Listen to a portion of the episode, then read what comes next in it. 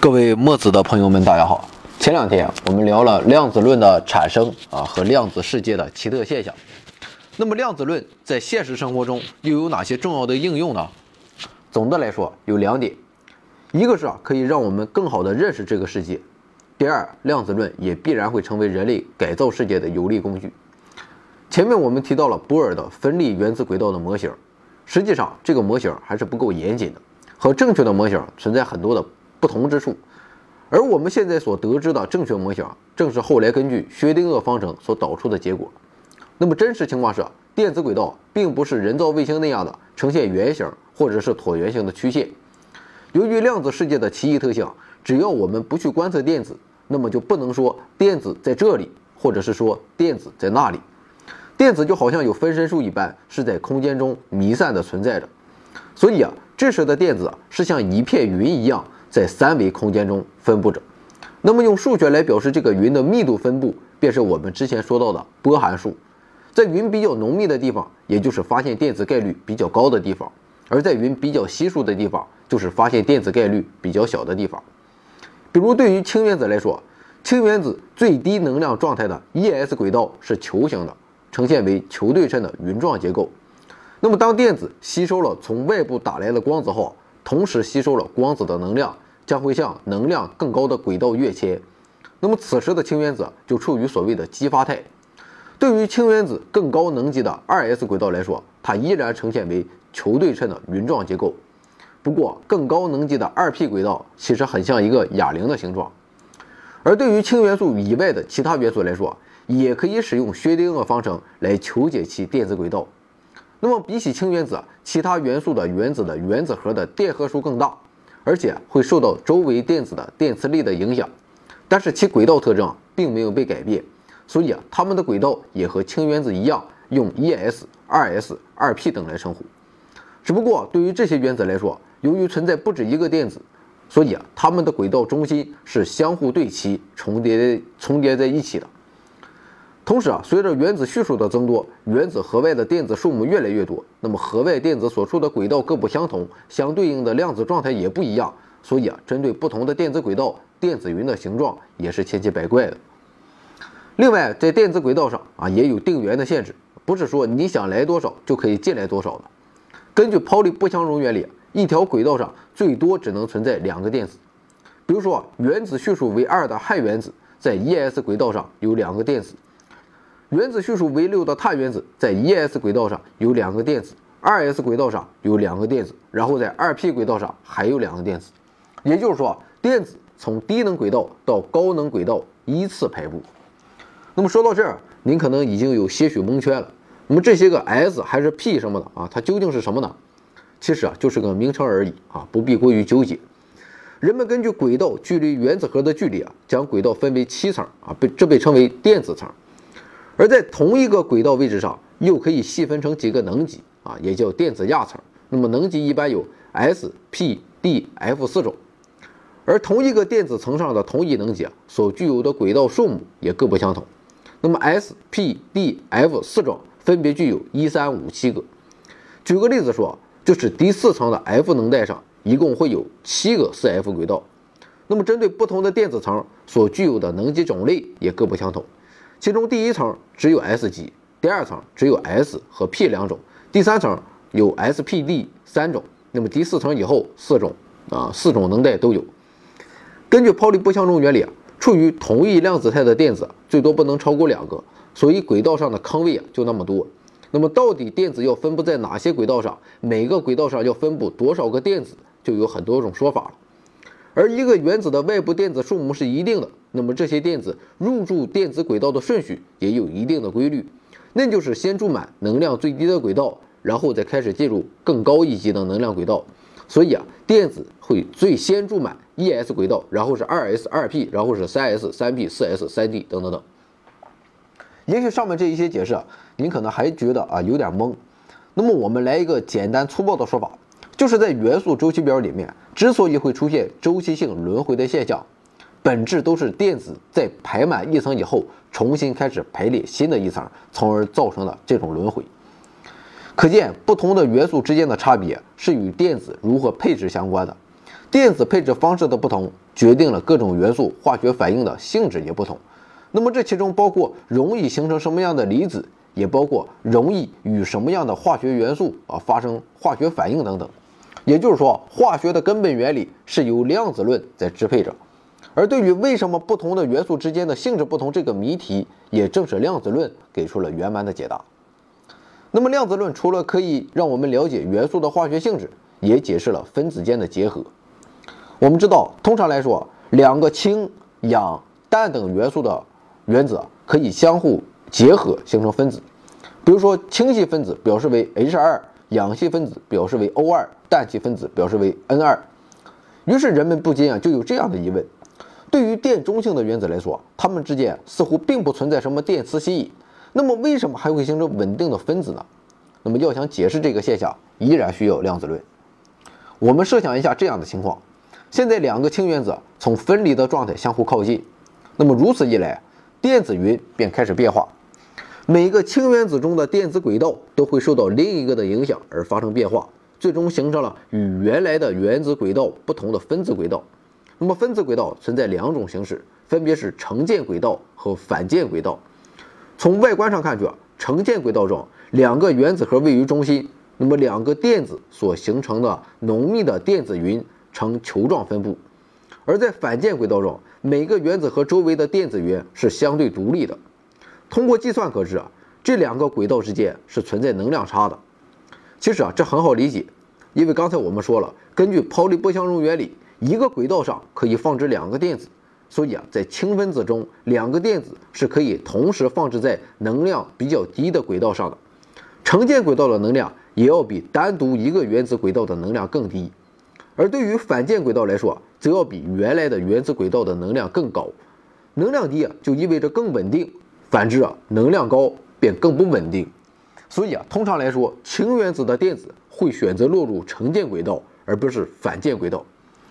通过计算可知啊，在低能的分子轨道上，两个原子核之间的电子云的密度非常高，而又由于原子核带正电，电子带负电，所以啊，原子核和电子云稠密的地方就会产生很强的吸引力。结果就是啊，电子作为媒介将原子核结合在了一起。那么这就是从氢原子生成氢分子的原因。对于氧分子、氮分子来说，情形也是一样的。那么就这样。基于量子论来研究电子轨道的方法，便发展成为量子化学这门学科。各种原子分子的性质，以及在量子化学诞生之前无法理解的化学反应模式等，通过量子化学为基础的计算机模拟，就逐渐被人们所掌握。现在，化学工业和医药开发等领域中，量子化学都是不可或缺的重要工具。那么，量子论是不是只能指导我们对于微观世界的认识呢？当然不是。运用量子论，我们同样可以得知金属、绝缘体和半导体的性质，而这些都是宏观世界中的固体物质。我们知道，像铜、银和铁等金属导体中可以有电流流过，而对于像陶瓷制品等绝缘体来说，除非施加以非常高的电压，否则是不会有电子流过的。那么，同样都是固体，为什么会有如此极端不同的性质呢？对于固体物质来说，我们可以看作是无数原子的集合，那么对于如此多原子的集合，各个轨道的能级便会相互重合，变成了具有一定宽度的能带。其实和原子的状况一样，能带中的电子也是从能量低的能带依次向上面能量更高的能带来进行填充，就和原子中电子的能级一样，能带与能带之间是电子无法存在的地方。它们只能从一个能带移动到另一个能带上，而这个能带间对应的能量差就被称为能带间隙。而由于电子的填充，这样一来，能带便出现了三种不同的填充方式啊，分别是电子只填充了一个能带中的一部分，电子完全填满能带和能带中没有电子填入。那么对于金属来说，它对应的是上面一个能带中。电子只填充了该能带一部分的情况，虽然下一层能带可能已经完全填满了电子，但如果这时候加上电压，那么利用上一层能带的剩余的空间，电子就可以进行流动。这就像在并不拥挤的车厢中自由移动一样。而由于电子的流动就是电流，所以这样的物质是可以有电流流过的。但是啊，绝缘体和半导体的情形它不是这样的，它们对应的是所有电子的能带要么完全被电子填满，要么处于空带的状态。在这种情况下，即便加了外加电压，但就像北京早上的一号线一样，电子根本没法动弹，也就是说不会有电流流过。那么对于这样的物质，要想在其中产生电流，就只能等电子跳到更上面的空带时才行。啊，几乎等于说要凭空创造出一个新的能带出来。你可能会想，这不是和金属的情形它没有多大差别吗？但是啊，由于完全填满电子的能带与空带间的间隙非常大，也就是能量差非常大，所以啊，电子实现这样的跳跃并不容易。那么这样的物质便是绝缘体。不过也有一些能带间隙比较小的物质的存在，那么这些物质的电子更容易跳到空带上去。比如说，典型的物质就是硅。那么对于这样的物质来说，当温度升高时，电子可以从热中获取能量，从而越过间隙进入空带运动。那么如此一来，就会产生一定量的电流，只不过不如金属中的电流多。那么虽然不多，但是通过混入杂质，人们可以向空带中注入电子，从而调节电流产生的难易程度，应用于许多需要这些性质的生产中。那么这种物质便是半导体。以上所说的这种把宏观物体看作是大量原子组成的集团，并依据量子论研究其性质的物理学，便是凝聚态物理，而这便是半导体工业的灵魂。可能很多人觉得半导体并不怎么高大上，但是从技术上看，半导体绝非仅仅是介于金属和绝缘体之间的一种物质。真实情况是，通过混合不同类型的半导体，把它们组合起来，就能得到各种各样性质独到的元器件。那么很多这样的东西高度集成起来，就是计算机的核心部分——集成电路。可见我们现在离不开的手机、电脑、游戏机等等，都是凝聚态物理，也是量子论为我们生活带来的巨大改变。那么以上便是量子论的主要应用。可见，不论是比原子更小的微观世界，乃至夸克等基本粒子，由于它们也和光子、电子一样具有波粒二象性，还是我们可见的宏观世界。量子论都在起着支配作用，就像我们一开始说的那样，整个自然界也是由量子论所支配的。不过，量子论从诞生到现在，虽然已经走过了一百一十七年，但是它还并没有完结。那么，直到今天，量子论依然在不断发展，甚至可以说，量子论依然还很不完美。虽然量子论几乎是所有物理学理论的基础理论，但引力却成为了唯一的例外。现代物理学的引力理论是爱因斯坦的广义相对论。根据广义相对论，带有质量的物体会使周围的时空发生弯曲，结果就产生了引力现象。那么在物理学中，建立在非量子论基础上的物理学被称为经典物理学。这样看来，广义相对论其实也属于经典物理学的范畴。但是啊，当这样的经典物理学想要与量子论相结合时啊，却遇到了前所未有的困难。为了构造基于量子的引力理论，现在众多理论物理学家正在苦心钻研。虽然这一理论尚不知何时可以完成，但是它已经有了自己的名字，这便是量子引力理论。量子引力论目前还有众多的候选者，其中最有竞争力的一个便是所谓的超弦理论。超弦理论认为啊，所有的基本粒子都是弦，所有粒子都是弦的振动的表现。那么，不论量子引力论最终的结果是怎样的。但如果这一理论完成，它必将具有颠覆性的意义。它会让我们了解宇宙诞生的瞬间发生了什么，黑洞的中心处于怎样的状态，以及回到过去的时间旅行是可能的吗？等等这些目前被我们看作是终极谜题的问题。关于量子论，现在还有一个最热的话题，这便是量子计算机。那么所谓的量子计算机，指的是应用量子论原理的计算机。对于现在的计算机来说，信息量的最小单位是比特啊，它的数值的每一位都是由一或者是零构成的。具体来说，就是利用硬盘上的微小的磁体指向来表示零或一的。而在量子计算机中，信息量的最小单位是由原子、电子、光子等来担当的。比如说，我们就可以利用电子有指向的特点，向上的状态为零，向下的状态为一。